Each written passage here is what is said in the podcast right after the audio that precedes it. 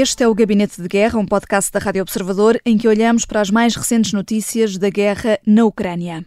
Diana Salera, bem-vinda. Vamos tentar de forma breve passar Olá, aqui Vanessa. por uh, vários pontos na nossa ordem de trabalhos. Vou tentar ser muito breve. E, e agradeço, temos de facto pouco tempo. Uh, dia marcado por uma conferência que durou quatro horas, com Vladimir Putin a responder a perguntas dos russos, a garantir que a operação especial, como continua a chamar, uh, só acaba com a desnazificação e a desmilitarização da Ucrânia, que a Rússia vai ganhar e a deixar ao mesmo tempo avisos, nomeadamente à Moldávia, se aderir ao Bloco Europeu.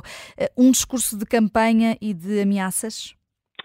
É um discurso de quem se começa a sentir mais confortável com os resultados da guerra uh, e que pensa que está num momento em que pode retomar aquilo que acontecia antes da guerra, que é a comunicação direta com os russos.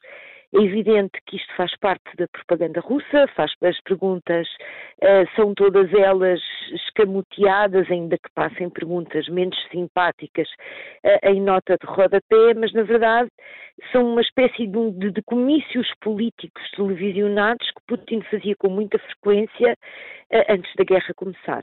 E, portanto, é o retomar desses discursos políticos Uh, com, com, que fazem parte, digamos assim, de, de, do, do, do, património de, de comunicação uh, do Kremlin e do chefe de Estado com a população, que cria, através deste mecanismo, uma ideia de proximidade e uma ideia de permanente proteção dos russos, uh, que no fundo tem a ver com o contrato social que foi, que tem sido o apanágio da, da da governação de Putin uh, uh, com, com, com, a sua população. Uhum. E Putin, nessa conferência, atacou, como seria de esperar, a Vladimir Zelensky, diz que o presidente ucraniano anda a implorar dinheiro. a Rússia está, e até pelo que dizia Diana Soler, de, de, estar agora Putin mais confortável, a Rússia tem conseguido estar a virar o jogo até perante os impasses norte-americano e o cansaço europeu? Eu penso que não é exatamente por isso que a Rússia tem vindo a virar o jogo. A mim parece-me que no próprio terreno a Rússia passou a uma fase ofensiva enquanto a Ucrânia passou a uma fase defensiva e isso é absolutamente determinante uh, para a confiança russa. Uh, também, evidentemente, do ponto de vista político, aquilo que está a acontecer hoje no Conselho Europeu com Vítor Orban a ameaçar bloquear o início das negociações de acesso da Ucrânia à União Europeia apesar da, da Ucrânia ter cumprido 80% Uh, das, de, dos requerimentos europeus em tempo recorde, uh, ajuda a causa do Vladimir Putin, porque mostra, de alguma maneira, uma indecisão entre os europeus, mesmo que seja uma indecisão que não seja alargada.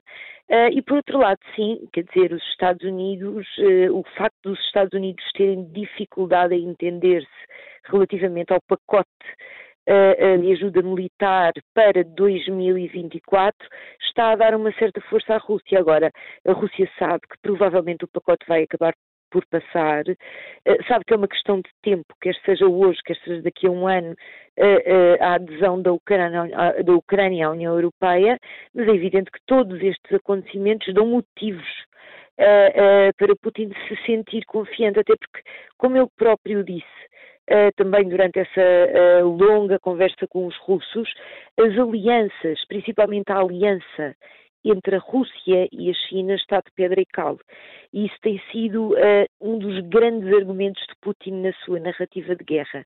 Eu faço a guerra, mas eu tenho aquilo que eu acredito que vai ser o, a superpotência mais importante do mundo a breve trecho ao meu lado. Uhum. e isso é um conforto para os russos também. O Gabinete de Guerra é um podcast da Rádio Observador. Vai para o ar de segunda a sexta, depois do noticiário das nove e meia da manhã. Tem nova edição depois da síntese das quatro e meia da tarde e está sempre disponível em podcast. Eu sou a Vanessa Cruz.